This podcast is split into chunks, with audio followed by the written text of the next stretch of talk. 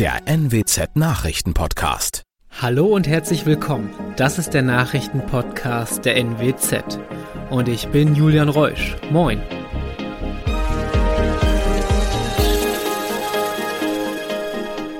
Und das sind die regionalen Themen des Tages. Feuerschiff-Attentäter muss ins Gefängnis. Verdacht der Untreue, Ermittlung gegen Inselfreunde Harriersand.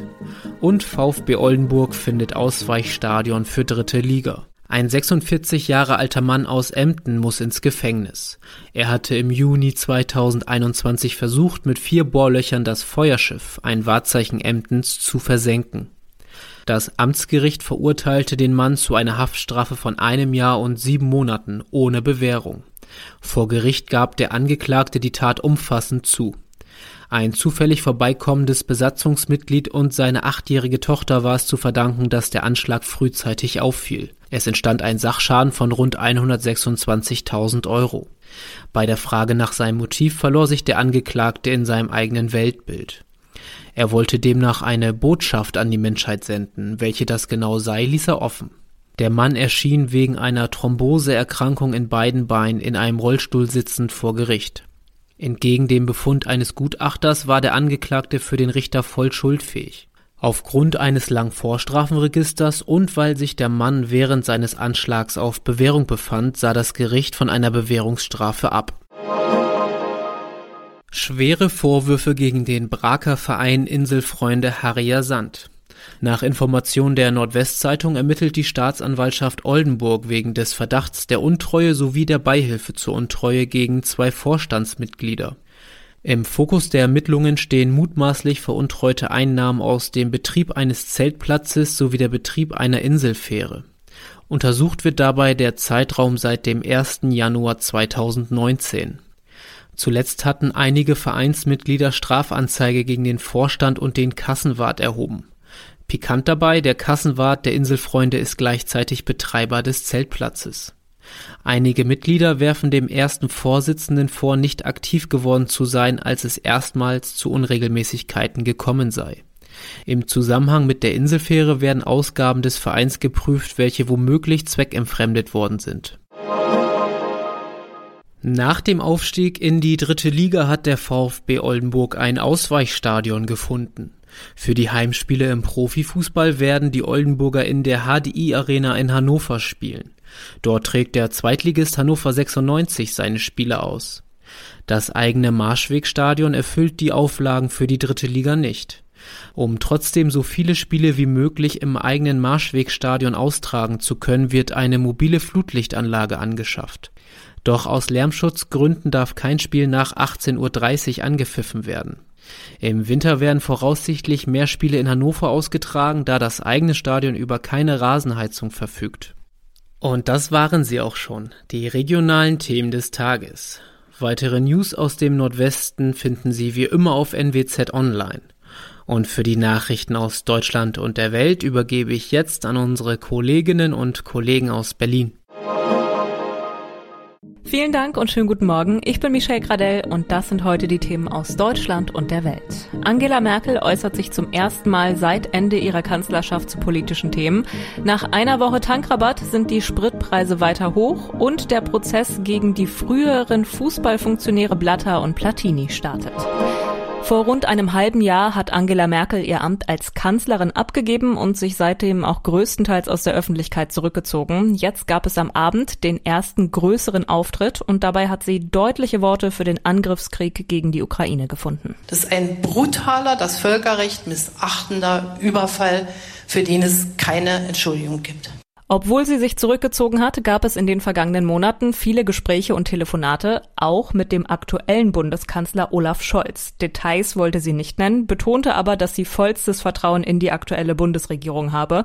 Mit dem russischen Präsidenten Putin würde sie auch nur telefonieren, wenn sie die aktuelle Bundesregierung darum bitten würde, wobei sie da aktuell nicht den Eindruck habe, dass das etwas nützen würde. Das sagte sie ganz klar, aber sie erzählte auch von einem Treffen mit Putin, das schon einige Jahre zurückliegt haben wir zum ersten Mal das ausgetauscht, was er ja auch öffentlich gesagt hat. Deshalb kann ich es jetzt auch sagen, dass für ihn der Zerfall der Sowjetunion die schlimmste Sache des 20. Jahrhunderts war. Und ich habe ihm gesagt, weißt du, für mich war das der Glücksumstand meines Lebens. Und äh, so konnte ich eben in die Freiheit und dann auch das machen, was mir Spaß und Freude macht. Und da war schon ganz klar, dass da ein großer Dissens ist. Es ging aber nicht nur um politische Themen. Merkel erzählte auch, wie sie jetzt mit ihrer Freizeit umgeht, nach 16 Jahren als Bundeskanzlerin. Den Tag einfach richtig gut rumbekommen. Und äh, rumbekommen hört sich jetzt ein bisschen komisch an, aber ich wusste ja gar nicht mehr, wie das ist. Ich habe 30 Jahre Politik gemacht und hatte immer Termine, Termine, Termine. Ganz bewusst nimmt sie deswegen jetzt auch nur noch sehr wenige öffentliche Termine wahr. Seit genau einer Woche gibt es jetzt den Tankrabatt. Die Energiesteuersenkung soll für finanzielle Entlastung sorgen, aber Entspannung ist bei den Spritpreisen weiterhin nicht in Sicht. Katharina Luca vom ADAC weiß, wie es ganz genau aussieht. Wie fällt die Bilanz nach einer Woche aus? Die Bilanz nach einer Woche Tankrabatt ist leider etwas ernüchternd. Nachdem am ersten Tag die Preise noch gefallen sind, konnten wir dann aber im bundesweiten Durchschnitt feststellen, dass die Preise seitdem gestiegen sind oder eben auf einem zu hohen Niveau konstant bleiben. Das heißt, es ist nicht deutlich billiger geworden. Es ist im Gegenteil ähm, nach dem kurzen Absenken ähm, am 1. Juni wieder etwas teurer geworden. Auch am letzten Wochenende sind die Preise etwas angestiegen. Aber woran liegt es denn, dass die Steuerermäßigung oft nicht in voller Höhe an der Zapfsäule dann auch ankommt? Woran es liegt, dass die Steuersenkung nicht vollständig beim Verbraucher ankommt, ist aus unserer Sicht natürlich immer schwer zu sagen. Uns fehlen da als ADAC natürlich die Einblicke in die Wirkungsweisen und Funktionen der Mineralölkonzerne. Wir sind deshalb ganz froh, dass das Kartellamt ja gesagt hat, dass es sich das mal genauer ansehen möchte, um zu überprüfen, äh, wo eventuell der was hängen bleibt und eben nicht beim Verbraucher ankommt. Ist der Tankrabatt denn jetzt sinnvoll oder sollte man da lieber anders entlasten? Der Tankrabatt ist an sich sinnvoll, wenn er beim Verbraucher ankommen würde. Leider ist es im Moment nicht der Fall. Die Preise sind auf einem deutlich zu hohen Niveau und es wäre natürlich wünschenswert gewesen. Es war auch eine unserer dringenden Forderungen an die Mineralölwirtschaft, dass die Steuersenkungen auch eins zu eins beim Verbraucher ankommen. Das tun sie im Moment leider nicht. Und dann noch ein Tipp. Wann ist denn das Tanken allgemein am günstigsten und wo vergleiche ich am besten? Generell ist Tanken immer noch abends am günstigsten, nach unseren Auswertungen zwischen 18 und 19 Uhr und zwischen 20 und 22 Uhr. Umso mehr als im normalen Tankumfeld sollte man als Autofahrer jetzt auch die Preise zwischen den einzelnen Tankstellen vergleichen. Das heißt, bevor ich zum Tanken fahre, sollte ich mich über Apps, zum Beispiel die ADAC Spritpreise Apps genau informieren, wo die Tankstelle in meiner Nähe oder auf meiner Strecke unter Umständen, wo die ist, die den günstigsten Sprit anbietet und dann auch gezielt dort tanken. Die Preise sind vor allem seit dem russischen Angriffskrieg gegen die Ukraine gestiegen und deswegen will sich die Bundesregierung für die Zukunft besser wappnen. Dafür soll die Zahl der Kohlekraftwerke in Reserve ausgebaut werden. Das steht in einem Gesetzentwurf, mit dem sich heute das Kabinett beschäftigt. Sollte das Kabinett zustimmen, muss der Entwurf aber auch noch durch den Bundestag. Ursula Winkler berichtet. Bis 2030 möchte sich Deutschland von der klimaschädlichen Kohle verabschieden. Das steht schon lange fest und daran soll nicht gerüttelt werden. Aber im Zuge des Ukraine-Krieges will sich Deutschland auch unabhängiger von russischem Gas machen.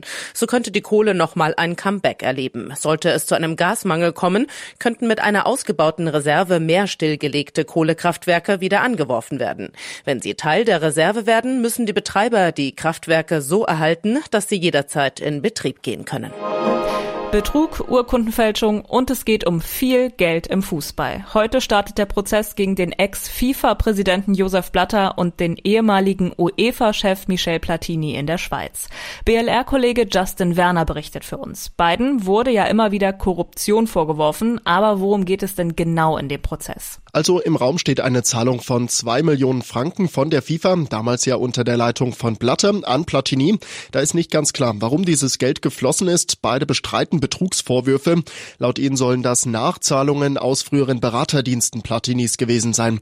Was aber auch spannend ist an dem Prozess, Platini wollte damals Präsident der FIFA werden und der heutige FIFA-Präsident Gianni Infantino, der hat gute Kontakte zur Schweizer Bundesanwaltschaft. Im Raum steht auch, dass Infantino damals Informationen durchsickern lassen hat, um dann an sein Amt zu kommen. Das wird dann jetzt hoffentlich alles im Prozess geklärt. Der Tipp des Tages heute für alle, die sehr viele Fotos und Dokumente auf dem Smartphone oder PC haben. Überall sammeln sich Daten an, Backups sind irgendwie lästig, mal macht man's und dann vergisst man's auch wieder. Aber wenn das Gerät dann plötzlich kaputt geht und man an nichts mehr rankommt, ist das mehr als ärgerlich. Aber Ronny Thorau weiß, wie man seine Daten am cleversten sichert und hat auch ein paar Tipps für uns. Mit der Bitte um eine lange Antwort. Wie lange kann man denn zwischen den Datensicherungen warten? Ja, ach, ich würde jetzt auch ähm, für mich selber gerne sagen, das reicht einmal im Jahr. Aber IT-Experten finden das leider doch zu nachlässig. Erstens, weil Daten doch schneller weg sind, als man glaubt. Die Festplatte kann beschädigt werden, das Notebook geklaut und vor allem Schadsoftware fängt man sich schneller ein, als man denkt. Also die Gefahr ist einfach größer, als viele denken. Und gerade wer seinen Rechner häufig nutzt, der sollte, so der Expertenrat, doch mindestens einmal die Woche die Daten sichern. Für alles andere braucht man doch eine gute Ausrede. Oder die Bereitschaft, dann im Notfall den Datenverlust zu verkraften. Okay, ich merke schon, wir kommen nicht drum herum. Aber was heißt denn jetzt eigentlich Datensicherung genau? Macht man dann einfach eine Kopie und fertig? Weil ich meine, auch eine Kopie könnte ja kaputt gehen. Naja, wer da sicher gehen will, der hält sich an die sogenannte 3-2-1-Backup-Regel. Drei Kopien auf zwei Datenträgern, davon einer außer Haus. Also eine Kopie kann man dann noch auf dem eigenen Rechner anlegen, auf ein anderes internes Laufwerk oder einen anderen Ordner. Aber Kopie Nummer zwei und drei, die sollte man auf einen externen Datenträger kopieren. Also zum Beispiel am Arbeitsplatz, bei Verwandten oder in einem Bankschließfach. Das wäre einfach die sicherste, expertengeprüfte Lösung sozusagen. Wer weniger Aufwand will, der könnte zumindest beide Datenträger nicht am selben Ort in der Wohnung platzieren, sondern den zweiten vielleicht sehr weit entfernt vom ersten und vielleicht auch gut versteckt. Geht bei der Außerhauskopie nicht auch eine Kopie in der Cloud? Dann braucht man die Daten ja eigentlich auch nur hochzuladen. Ja, bei Clouds ist ein bisschen Vorsicht angebracht. Da gibt es immer ein Restrisiko, dass der Server doch mal gehackt wird oder die Daten verloren gehen. Da muss man den Anbieter kritisch prüfen und im Zweifel seine Daten selbst verschlüsseln. Und Clouds kosten doch beim Hochladen eine Menge Zeit. Also für große Datenmengen ist das wenig praktikabel. Experten raten deshalb zu externen USB-Geräten, jetzt nicht USB-Sticks. Deren Speicher ist für langes Speichern oft zu minderwertig. Und bei SSD-Festplatten gibt gibt's noch keine allzu sicheren Daten zur langfristigen Haltbarkeit. Deshalb raten Experten zu den gut erprobten klassischen Magnet-HDD-Festplatten. Die sind auch nicht zu teuer, man darf sie allerdings wirklich nie in die Nähe von starken Magneten kommen lassen. Und die Dinosaurier kommen zurück auf die Kinoleinwand. Morgen startet Jurassic World ein neues Zeitalter. Und das ist inzwischen schon der sechste Teil der Reihe. Dieses Mal reicht kein Park mehr. Die Dinos sind über den ganzen Planeten verteilt. Und das Besondere, die Stars der Jurassic Park Reihe aus den 90ern treffen auf die aktuelle Jurassic World Generation. Deswegen ist es auch für Jurassic Park Urgestein Jeff Goldblum etwas ganz Besonderes. Er spielt auch jetzt wieder den Wissenschaftler Ian Malcolm. Es war wie ein Highschool-Treffen. Es war toll. Laura Dern und Sam Neill sind zwei der tollsten Schauspieler, die wir haben und fantastische Menschen. Ich verehre sie. Sie haben mein Leben verändert. Sie wiederzusehen war fantastisch. Und für ihn ist der Film auch gar nicht so unrealistisch, auch wenn es hier keine Dinosaurier gibt. Wir leben doch schon in einer Welt mit einer Menge furchteinflößender Tiere. Manche wissen vielleicht, was sie tun müssten, wenn sie einem Bären begegneten. Ich aber nicht. Ich hätte Angst vor vielen Tieren, die größer als ich sind und die ich nicht kenne. Ich träume sogar von Tieren, die mir Angst machen. Das war's von mir. Ich bin Michelle Gradell und wünsche Ihnen noch einen schönen Tag. Tschüss und bis morgen.